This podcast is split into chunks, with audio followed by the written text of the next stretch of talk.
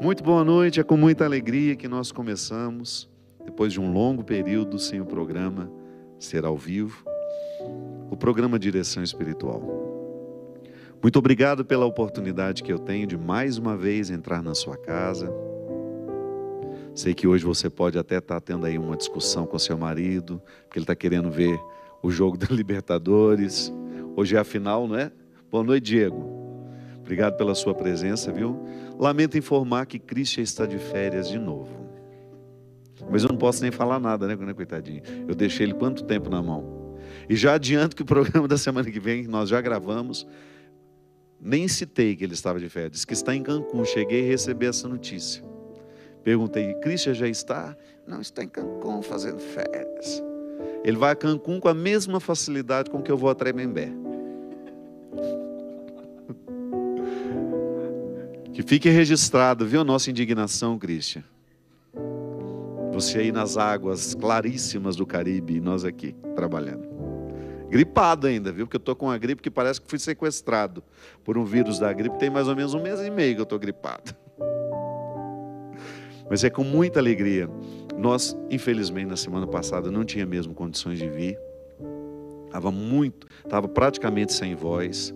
E eu fiquei um pouco assustado porque dessa vez a minha imunidade baixou muito. Eu fui para os Estados Unidos já com uma infecção, estava no finalzinho dos antibióticos, já tinha tomado dois tipos de antibióticos, tive uma infecção das vias aéreas, sobretudo da garganta, terrível, que eu nunca tinha na minha vida estado com tanta indisposição por causa de uma infecção. fiquei literalmente de cama uns seis dias, sem disposição de ficar em pé. E aí me curei para. Me curei não, né? Fiquei semi-curado. Aliás, tem horror dessa palavra semi, que eu não sei o que isso quer dizer. Semi-desnatado. Né? Não sei se é desnatado, se não é. Então eu estava semi-curado. Embarquei para os Estados Unidos, onde eu pude viver uma experiência lindíssima com meu povo querido da Flórida e também lá do norte. Mas infelizmente paguei o preço, né? É, tive uma mudança brusca de muito grande de temperatura da Flórida para o norte. Nós estávamos na Flórida com 20, 27, 28 graus, 29 às vezes até, e de repente cheguei lá no norte com menos 5. Aí piorei tudo de novo. Ainda tive quatro dias de férias na Disney, literalmente com a boca aberta, assim, ah, descendo naquelas montanhas russas, com aquele ar entrando para dentro da garganta. Graças a Deus, um período de descanso onde eu pude experimentar com muita leveza a amizade, o carinho. É bom, né? É bom quando a gente entra de férias. E eu sempre tive um, uma paixão por parques de diversões. Até mesmo aqueles pobrezinhos, porque eram os que a gente tinha, né? Tudo de lata, aquelas. Você lembra?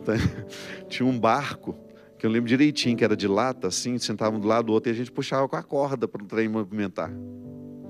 E eu sempre tive muito, tive muito medo de altura mas gosto da altura. É a maior adrenalina que eu sinto é, é uma montanha russa. Então eu aproveitei bastante, mas aí o preço veio depois, que a imunidade baixou muito.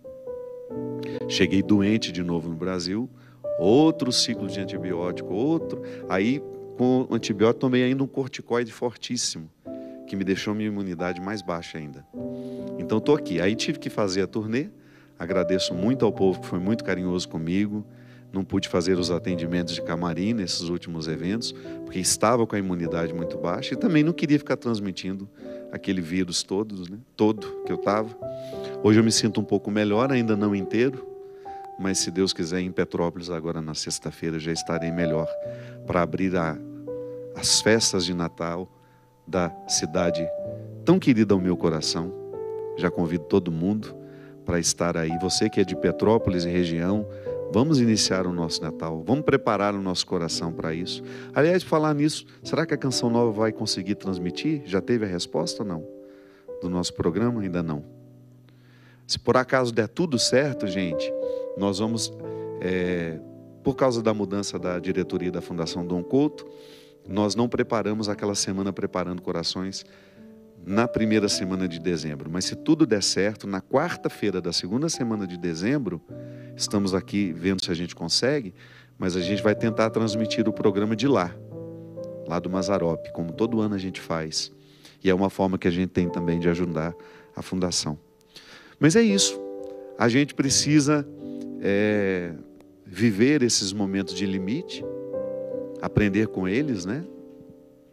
Eu tenho sido, eu sou muito disciplinado com a minha saúde. Eu acho isso fundamental para eu dar conta da minha missão, né? Eu sei que a minha missão é árdua, tem muito deslocamento, eu encontro gente toda hora, eu gosto de, de tratar bem as pessoas que passam pela minha vida, mas às vezes também é, esse excesso de pessoas na, na vida da gente deixa a gente tem mais facilidade de adoecer, né? Porque pega uma gripe de um, pega uma sinusite do outro, pega uma, uma bactéria violenta do outro. Então, mas estou muito feliz de poder estar aqui. Peço desculpas a vocês que durante esse tempo ficou ficaram, né? Vocês que ficaram sem o programa de direção espiritual ao vivo, assistindo as reprises. Eu sei que algumas pessoas reclamam e reclamam com razão. Já assistiram ao conteúdo, mas ver de novo também pode ajudar a pensar.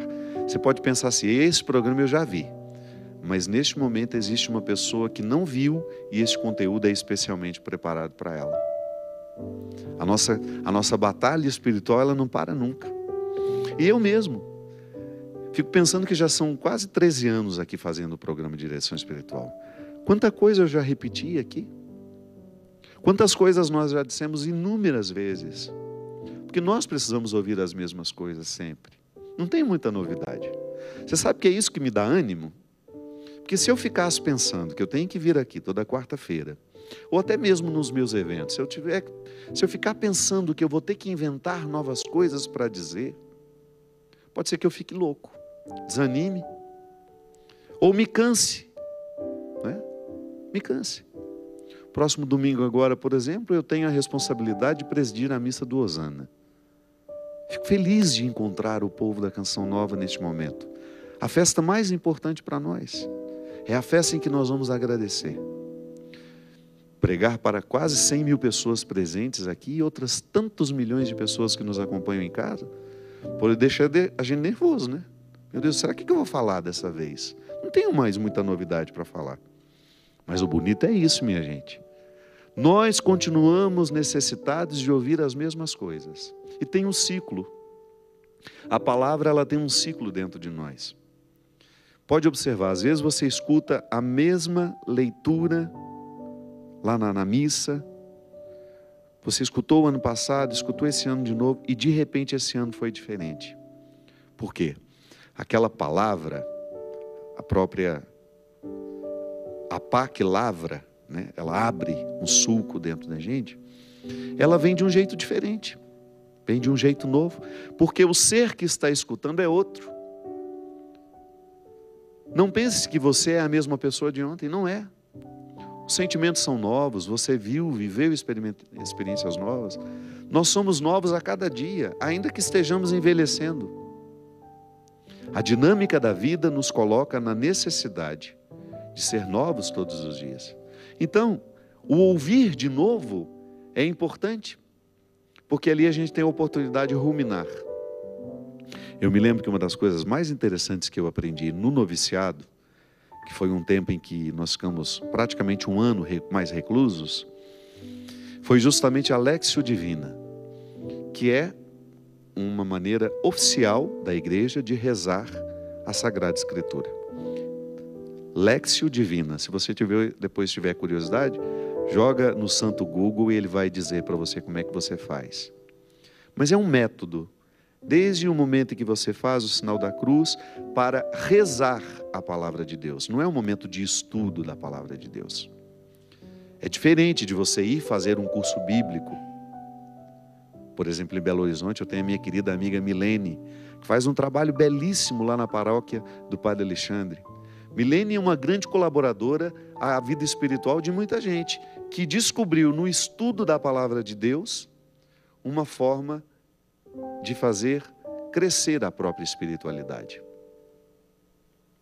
A Milene, com os grupos de estudo, e eu indico muita gente lá que é de Belo Horizonte para ir conhecer o trabalho dela, porque espiritualmente a gente cresce muito quando a gente estuda a palavra de Deus. Ah, mas é tão bom quando nós rezamos com ela. Quando a sua oração passa pela reflexão da palavra. E aí tem um método, a igreja ensina este método. Você vai fazer uma leitura orante da Sagrada Escritura. E eu me lembro que às vezes aquilo parecia ser muito igual no primeiro momento. Mas quando eu descobri que eu precisava, quando eu falo igual, é que são conteúdos muito semelhantes. Os apelos do Evangelho são muito semelhantes. Se você pega todos os evangelhos sinóticos, o que Jesus disse, tudo está muito ligado. Existe um, alinhavo natural dessas palavras de Jesus. E você pode até no primeiro momento dizer, mas parece que é a mesma coisa sempre. Mas é tão interessante que nós, nós não precisamos de ouvir muitas coisas novas. Às vezes nós precisamos ouvir a mesma coisa, mas de um jeito novo.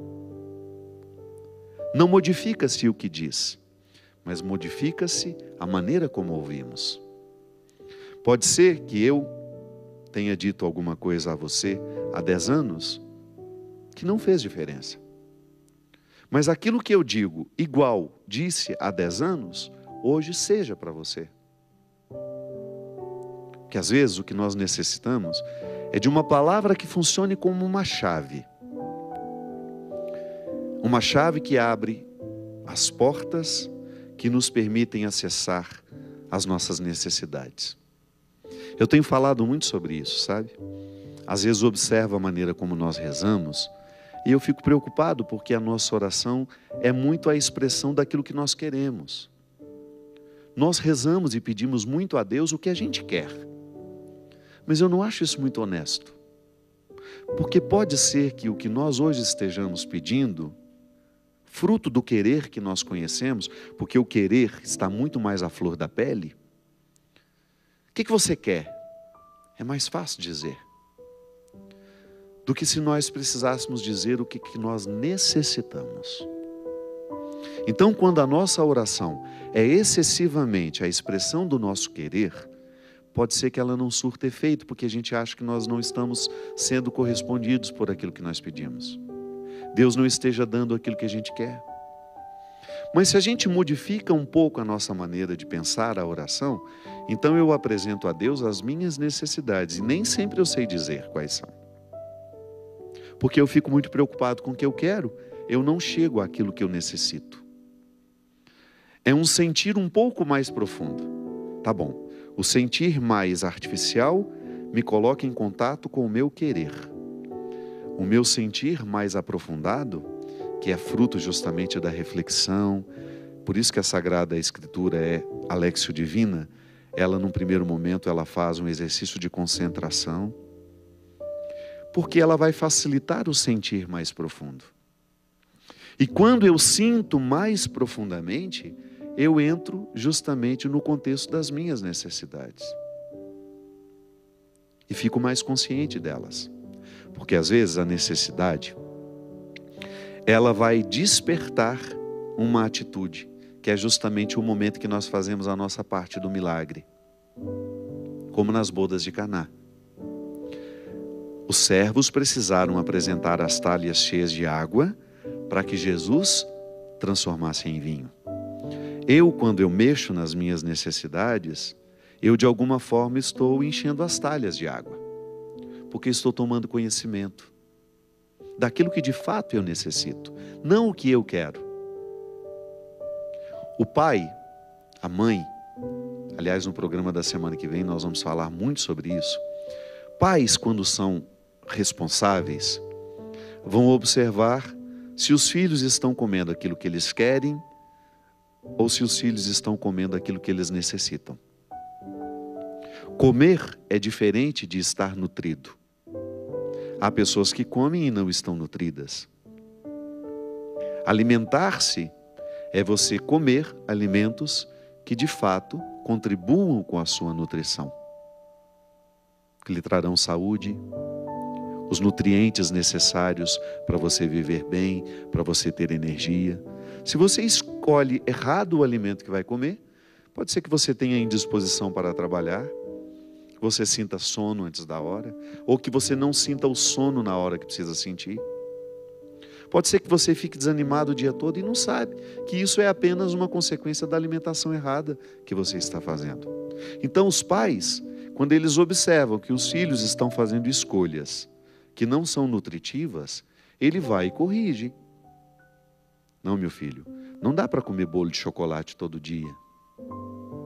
Pão não é um alimento para se comer todos os dias, de vez em quando. Vamos alternar esse alimento. Deus faz a mesma coisa com a gente. Se nós estamos rezando, pedindo a Ele o que a gente quer, e Ele sabe que nós não estamos necessitados daquilo que a gente quer, Ele não vai nos dar.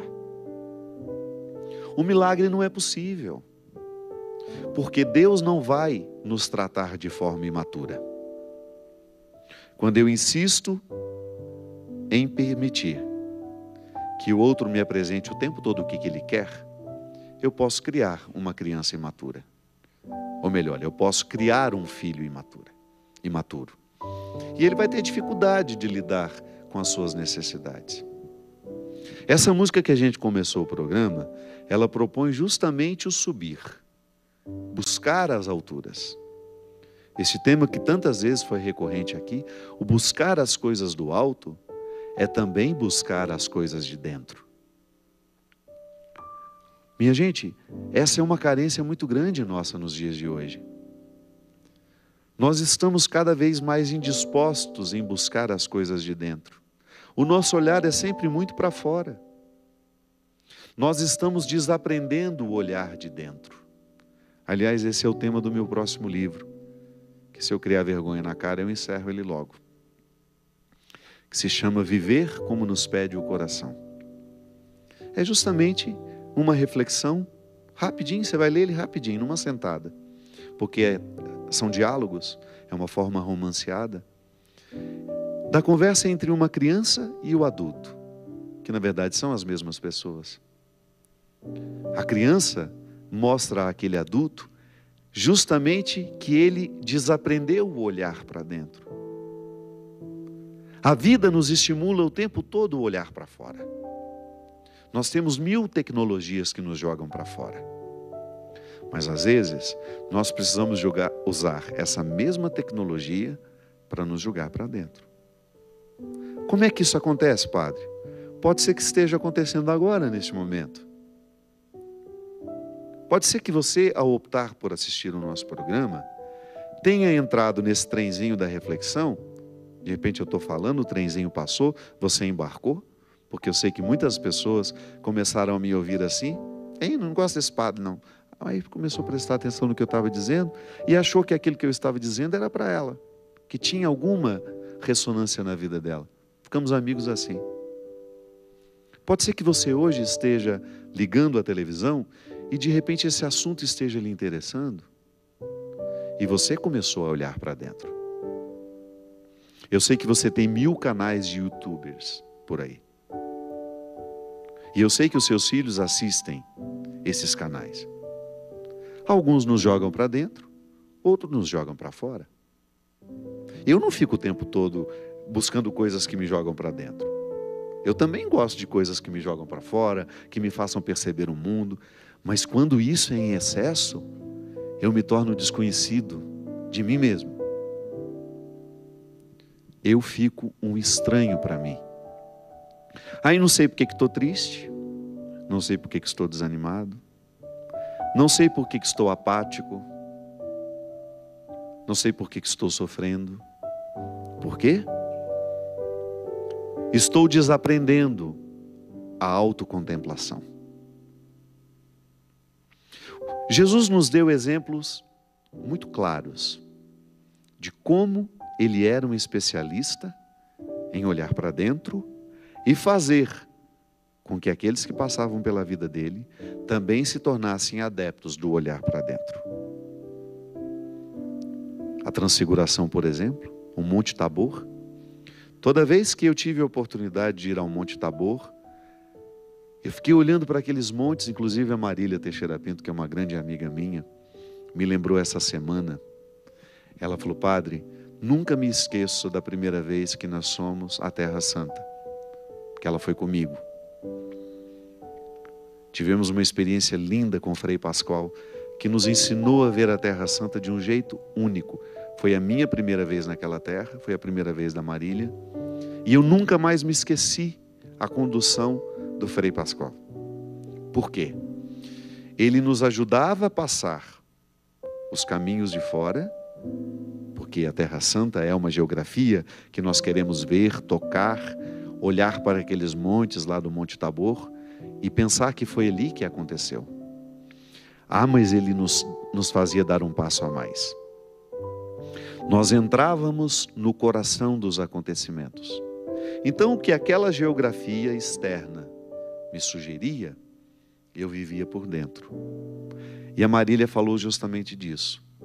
Que eu, eu não me recordava, eu disse que no momento da minha fala lá, eu disse: olhe para esse monte, para essa vegetação, para esses lugares que estão ao nosso redor, e nós vamos ver justamente os lugares que viram Jesus em sua experiência de intimidade com seus apóstolos.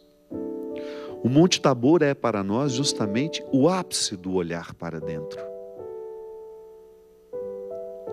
Jesus levou ali os discípulos, Pedro, Tiago e João, justamente para viver com eles uma experiência de autoconhecimento. O olhar é para dentro, a experiência mística é para dentro.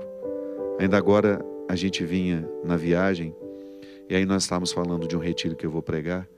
Aí alguém falou assim: Ah, ela queria levar o marido. E eu imediatamente pensei: Mas talvez não seja o momento dele. Às vezes nós insistimos muito com o outro, a dinâmica da vida do outro não permite vida espiritual. Ele terá de sentir a necessidade.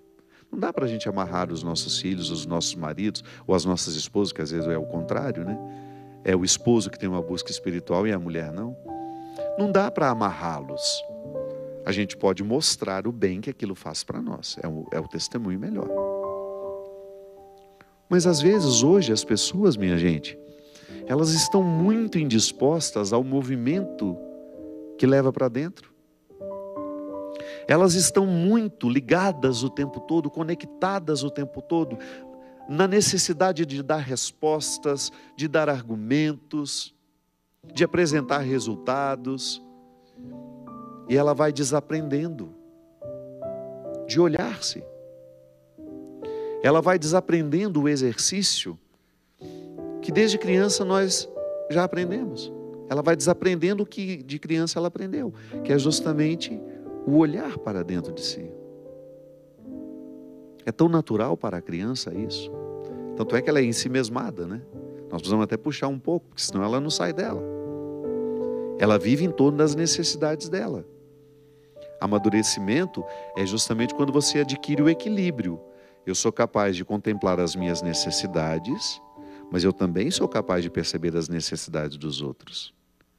A criança é aquele ser que não tem capacidade ainda de contemplar as necessidades dos outros. Por isso ele é tão egoísta.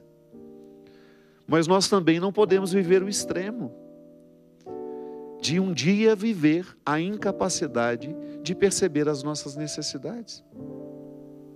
Às vezes eu encontro muitas pessoas assim. Sofrem e não sabem por que estão sofrendo. Estão angustiadas, anestesiando suas angústias com comprimidos, com ansiolíticos, o que é um prejuízo imenso. Vocês sabem que eu vivi um dos piores momentos da minha vida este ano, em julho. Eu tive uma síndrome do pânico horrível. Eu fiquei durante oito dias trancado dentro de casa, sem vontade de ver as pessoas, com medo das pessoas. E é claro, eu fui a um psiquiatra, eu precisei de um tratamento. E chegou um determinado momento em que eu fiquei preocupado que eu pudesse estar me escondendo atrás dos remédios. E a médica que me atendeu, junto com o doutor Sorrentino, que foi muito parceiro meu nesse momento, eu pedi, eu posso experimentar desmamar, que é o termo que a gente usa, né? Desses remédios, porque eu tenho medo que isso agora se torne minha rotina. Claro, conscientemente nós podemos experimentar diminuir as substâncias para ver como o Senhor vai reagir. E assim foi. Eu fui diminuindo, No primeiro momento desconfortável, com medo do pânico, com medo de que aquilo pudesse voltar. Sobretudo na minha relação com as pessoas. O meu medo estava muito ligado ao meu encontro com as pessoas. A insegurança estava diretamente ligada às relações humanas. E aí, fui passando pela experiência, quando, finalzinho de setembro, eu já estava sem os remédios. E fiquei muito feliz de perceber, por exemplo, na viagem à Escandinávia, eu experimentei alguns desconfortos, mas eu não tomei remédio. Eu quis descobrir dentro de mim uma motivação que me ajudasse a enfrentar o medo que eu sentia. Racionalizando, que mal essa pessoa pode me fazer? Ela vai se aproximar de mim, ela vai demonstrar o carinho dela por mim? Por que, que eu estava com medo de receber as pessoas, por exemplo? Que isso foi o principal da minha crise. Eu me lembro, minha gente, que no auge da minha crise, a Carla Carvalho enviou uma terapeuta que ia lá em casa para fazer uma massagem em mim, de tanto que eu estava tenso. Quando é que eu vi aquela mulher se aproximando assim da porta, eu corri e me escondi debaixo da cama. Olha que comportamento. Eu, um homem de 46 anos, consciente de que eu estava fazendo aquilo. E eu não conseguia controlar aquele medo. Quando eu descobri ali, nesse processo de superação dos remédios, eu não estou dizendo que não deva tomar o remédio. Eu estou dizendo que no meu caso, eu quis experimentar diminuí-los porque eu achava que eu precisava enfrentar algumas coisas que não eram os remédios que iriam curar. Eu estava vivendo alguns desconfortos que desencadearam o pânico, como a morte da minha irmã, que eu não tinha ajeitado dentro de mim ainda. Minha irmã morreu em setembro do ano passado, dia 29 de setembro. E depois, algumas decepções que eu fui vivendo dentro da minha família mesmo, que eu identifiquei que lá estava a raiz de tudo isso e que nenhum remédio poderia voltar a essa raiz. Tanto é que um dos momentos mais libertador para mim foi justamente quando eu gritei, eu chorei a morte da minha irmã na cozinha da minha casa, acompanhado pela Tânia, que está aqui, minha companheira de vida, que me viu nascer, o Everson, a Teca, a Bia e o Antônio Henrique. Mais o Luca, Francisco e Enzo, que não sabia de nada que estava acontecendo me olhando assustado. Ali, eu chorei e pedi perdão à minha irmã por tudo o que eu sentia dentro de mim, que me ligava à morte dela de uma maneira muito cruel. Quantas vezes a minha irmã, em seu estado depressivo, me ligava e eu dizia para ela: ela dizia que queria se matar. Eu falava, eu te dou a arma. Quer mesmo se matar, Cida? É verdade que você quer morrer? Tadinha. Quantas vezes eu fui cruel ao dizer o que eu não deveria ter dito? Minha gente, como eu passei a respeitar melhor o sofrimento humano. Mas eu percebi que eu não poderia anestesiar. Eu, já que a, liber, a verdade tinha me libertado, eu tinha que voltar a sentir aqueles sentimentos sem medo que eles me destruíssem. Eu tinha que olhar para a morte da minha irmã com realidade e tinha que assumir as minhas negligências diante dela. Sim, eu, como irmão, falhei com ela. Eu, como irmão, eu errei com ela. E eu não quero encobrir isso. Eu quero ter coragem de reconhecer, não como culpa. Não, não é, não é culpa. É diferente. Quando nós estamos em Deus, não é culpa que nós chamamos isso, mas é consciência da responsabilidade. Mas ao mesmo tempo eu precisava me libertar, minha irmã já está morta. Eu não tenho como alterar um fio da minha relação com ela. Mas eu posso alterar os resultados disso em mim hoje. E eu tinha muito medo que na continuidade com aqueles remédios eu não vivesse esse enfrentamento. Vivi. Hoje eu me sinto muito melhor. Me sinto muito mais homem do que antes da crise. Não desejo a ninguém, de verdade. E hoje eu me sinto muito mais fortalecido para enfrentar, porque quando vem, de repente eu vou me encontrar com o Diego e, não sei porquê, minha gente. Às vezes isso acontece no aeroporto, acontece quando eu vou receber duas, três pessoas dentro do camarim, me dá pavor. É estranho isso, né? Os médicos mandam a gente levar um, um remedinho que todo mundo sabe o nome, Rivotril. Esse Rivotril ele tem uma, uma força mágica de te acalmar naquela hora. Eu lembrei da minha mãe, que enfrentou tantas coisas na vida, as piores.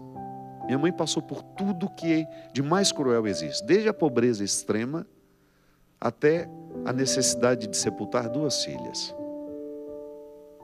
A minha mãe nunca tomou esse remédio. Por que, que eu terei de tomar agora? Volto a dizer, não estou dizendo que você não tenha que tomar.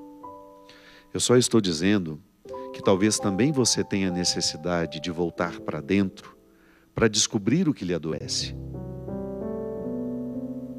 Sim, eu estava cheio de desconfortos não resolvidos e que depois vieram todos psiquicamente no momento de explosão, na última semana de julho, que me prostrou, que me jogou no chão e que me fez me sentir o pior dos homens. Por que, que eu me sentia assim? Não sabia. E tinha que socorrer com urgência porque a situação era tão traumática que eu necessitava dos remédios. Eu dormia duas horas por noite, tomando os, os remédios mais fortes para dormir. Agora, à medida em que eu fui retomando, em que eu fui descobrindo que existia uma situação a ser enfrentada, eu não achei justo adormecer o caminho encurtar o caminho, desculpe-me. Eu não achei justo fingir que eu não sabia qual era a estrada que eu precisava enfrentar. A estrada que eu precisava enfrentar, os remédios não enfrentariam por mim. Um ou outro poderia me ajudar a indicar, mas então tá bom, eles fizeram o papel deles, agiram no momento agudo da minha crise. Agora eu quero ter o direito de ir sem eles. Se eu precisar voltar a tomar, eu vou tomar. Eu sei o quão angustiante é. E eu não quero, não quero me expor a isso. Mas quando eu perceber que uma forma de pensar, que um olhar para dentro, que uma reflexão, que um exercício de respiração é capaz de me fazer ficar sereno, eu quero esse método natural. Jesus sobreviveu humanamente ao que de mais cruel um ser humano pode viver. Por quê? Ele, ele era um homem especialista em olhar para dentro. Você pode dizer, ah, mas ele era Deus. Não se esqueça que ele precisou enfrentar humanamente as realidades. A encarnação não foi apenas na aparência, não. Ele sofreu na carne. E eu preciso sofrer. Não tenho como fugir disso. Sou humano. Também guardo rancores. Também guardo mágoas. Também me sinto injustiçado. Também traio. Também sou traído. E tudo isso estava dentro de mim. Também erro como irmão. Deixei de ser padre para minha irmã. Deixei de ser irmão em algumas situações. E eu precisava olhar isso tudo de frente. E eu me sinto feliz, minha gente, por saber que esse olhar para dentro me levou às alturas. Me levou a tocar uma dimensão da minha personalidade que eu fico feliz por ter tocado. Muito feliz. Com você não é diferente. Eu sei que você enfrenta conflitos muito parecidos com os meus. E você também tem forças aí dentro de você para superar tudo isso. Basta saber encontrá-las. Nós vamos para um rápido intervalo e a gente volta já já com o programa Direção Espiritual.